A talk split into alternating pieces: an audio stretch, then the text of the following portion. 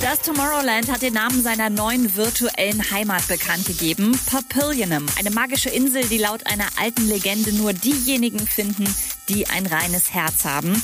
Naja, oder halt ein Ticket zum Livestream-Event Tomorrowland Around the World steigt am 25. und 26. Juli. Die Formel 1 ist zurück und feiert das Season Opening gleich mal mit einem fetten Livestream-Event am Wochenende am 4. Juli mit Oliver Heldens an den Decks. 20.30 Uhr geht's los. Und wer braucht morgens zum Aufstehen eigentlich Kaffee, wenn man einen Double Shot hiervon haben kann? So steht Steve Aoki angeblich morgens auf, behauptet er auf TikTok.